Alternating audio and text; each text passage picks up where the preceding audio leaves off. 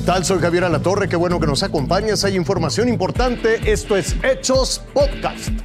Yo soy Jorge Zarza y estos son los hechos aquí y ahora.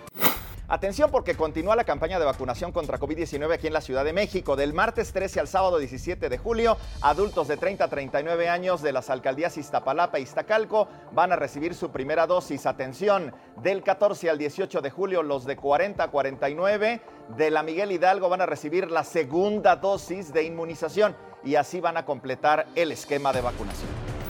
Estaremos vacunando dos grupos de edad entre el martes 13 y el sábado 17 de julio, con primera dosis, tenemos un objetivo de 382.306 adultos de 30 a 39 años residentes de las alcaldías Iztapalapa e Iztacalco. Entre el miércoles 14 y el domingo 18 estaremos vacunando con segunda dosis a 70.854 adultos de 40 a 49 residentes de Miguel Hidalgo. Este va a ser el primer grupo de 40 a 49 con segunda dosis completa.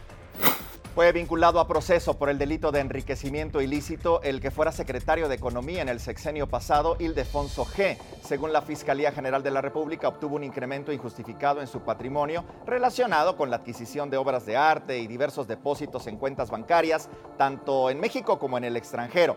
El juez de control ha dictado como medida cautelar la firma periódica y la prohibición de abandonar el país sin autorización judicial. Además, se concedió a la Fiscalía un plazo de cuatro meses para el cierre de la investigación complementaria. Ildefonso G. emitió su postura ante este anuncio de la Fiscalía. En un, en un comunicado calificó de injusta la acusación, aseguró que le huele a persecución política. Recordó que a partir del primero de septiembre será diputado federal. También dijo sentirse tranquilo y advirtió que durante sus 40 años como funcionario público demostró ser un hombre de bien. Finalmente, ayer sábado la Fiscalía General de la República rechazó que la acusación contra el exsecretario de Economía sea una persecución política. En un comunicado, la dependencia asegura que se trata de una estrategia porque desde el 8 de marzo pasado tanto a él como a sus abogados se les dio acceso al expediente y a todas las pruebas. A Ildefonso G se le acusa de tener una cuenta a su nombre en el extranjero por más de 8 millones de pesos, aunque él asegura que provienen de una propiedad que heredó. Sin embargo, existe una inconsistencia que deberá aclarar con evidencias ante un juez. Así el caso de Ildefonso G.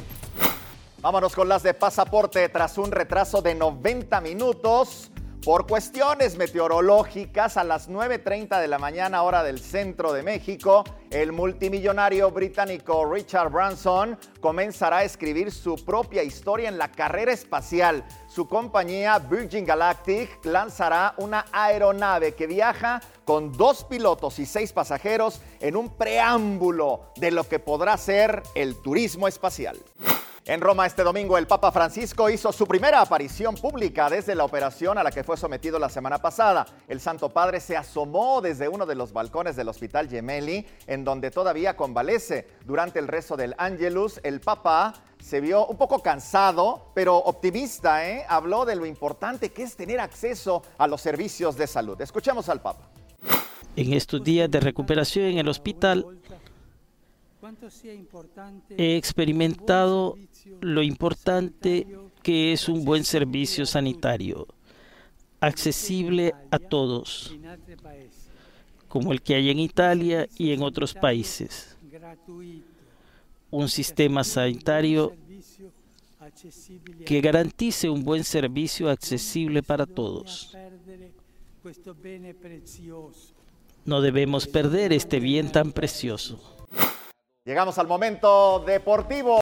Vamos a arrancar con información. Irving, el Chucky Lozano, corría en los primeros minutos del partido cuando es empujado por la espalda por parte de un defensor trinitario y cae descompuesto completamente sobre la pierna del arquero rival. Este golpe terrible le ocasionaba una conmoción, le ocasionaba una eh, un desmayo, ¿no? Una pérdida de conciencia importante por el golpe, se le abrió la ceja, obviamente los compañeros estaban muy molestos, el tema del arbitraje, híjole, fue un tema a tratar, a considerar, a analizar, porque fue un partido muy ríspido, de muchos golpes, de mucho contacto y el Chucky Lozano fue el que terminó eh, pues afectado directamente por esta situación por no poner un alto en el momento indicado.